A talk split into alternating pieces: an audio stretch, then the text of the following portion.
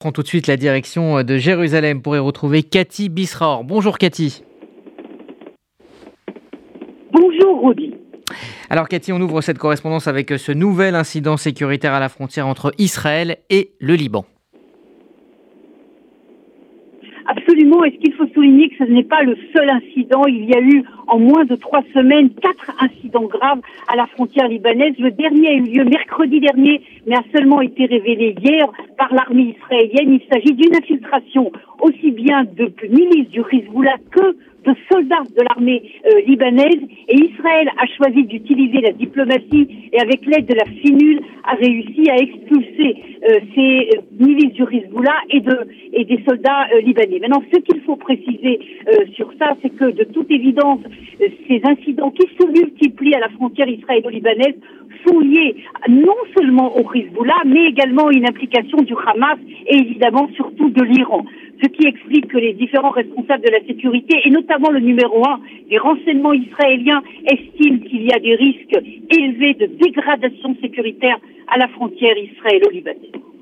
Hier, le gouvernement israélien a approuvé le paquet d'aide à l'autorité euh, palestinienne. C'est une décision qui provoque des remous au sein même euh, de la coalition.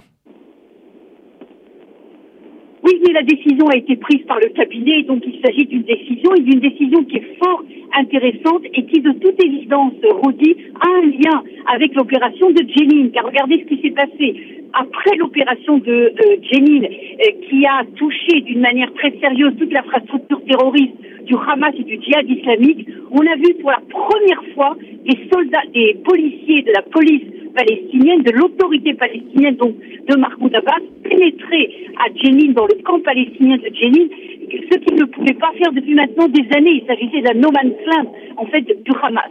Et donc, lié à ça, apparemment, discrètement, il y a une reprise des contacts entre Israël et l'autorité palestinienne. Et dans cette reprise des contacts, Israël veut faire un geste avec une série euh, de, d'une série de décisions qui vont faciliter, notamment au niveau économique, euh, la, force de l'autorité palestinienne L'objectif de euh, et du gouvernement israélien étant de savoir que l'autorité palestinienne est préférable, évidemment, au Hamas dans la Judée et dans le Samarie.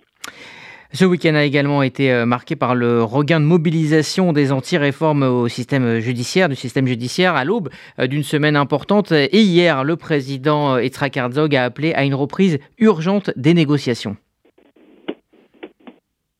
il appelait une, prise urgente, mais de toute évidence, pour les prochains jours, en tout cas, on ne voit pas cette reprise des négociations. Bien au contraire, du côté gouvernemental et du côté de la Knesset, cela se passe aujourd'hui et euh, demain avec le vote en première lecture de cette fameuse euh, loi, cette clause, si vous voulez, qui permet au gouvernement, en fait, de prendre une série de décisions sans l'avis de la justice israélienne. C'est bien là cette clause qui provoque du remous et en conséquence, tout ce mouvement de protestation est monté de plusieurs crans ces derniers jours avec des manifestations énormes euh, samedi soir.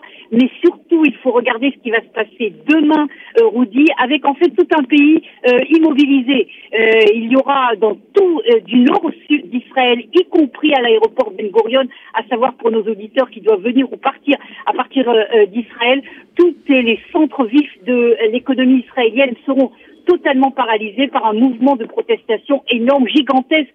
C'est en tout cas ainsi que est présenté ce mouvement pour demain par les organisateurs de la protestation contre la réforme Et puis on termine avec euh, un chiffre, le nombre de femmes arabes euh, diplômées dans la société israélienne a doublé en 10 ans.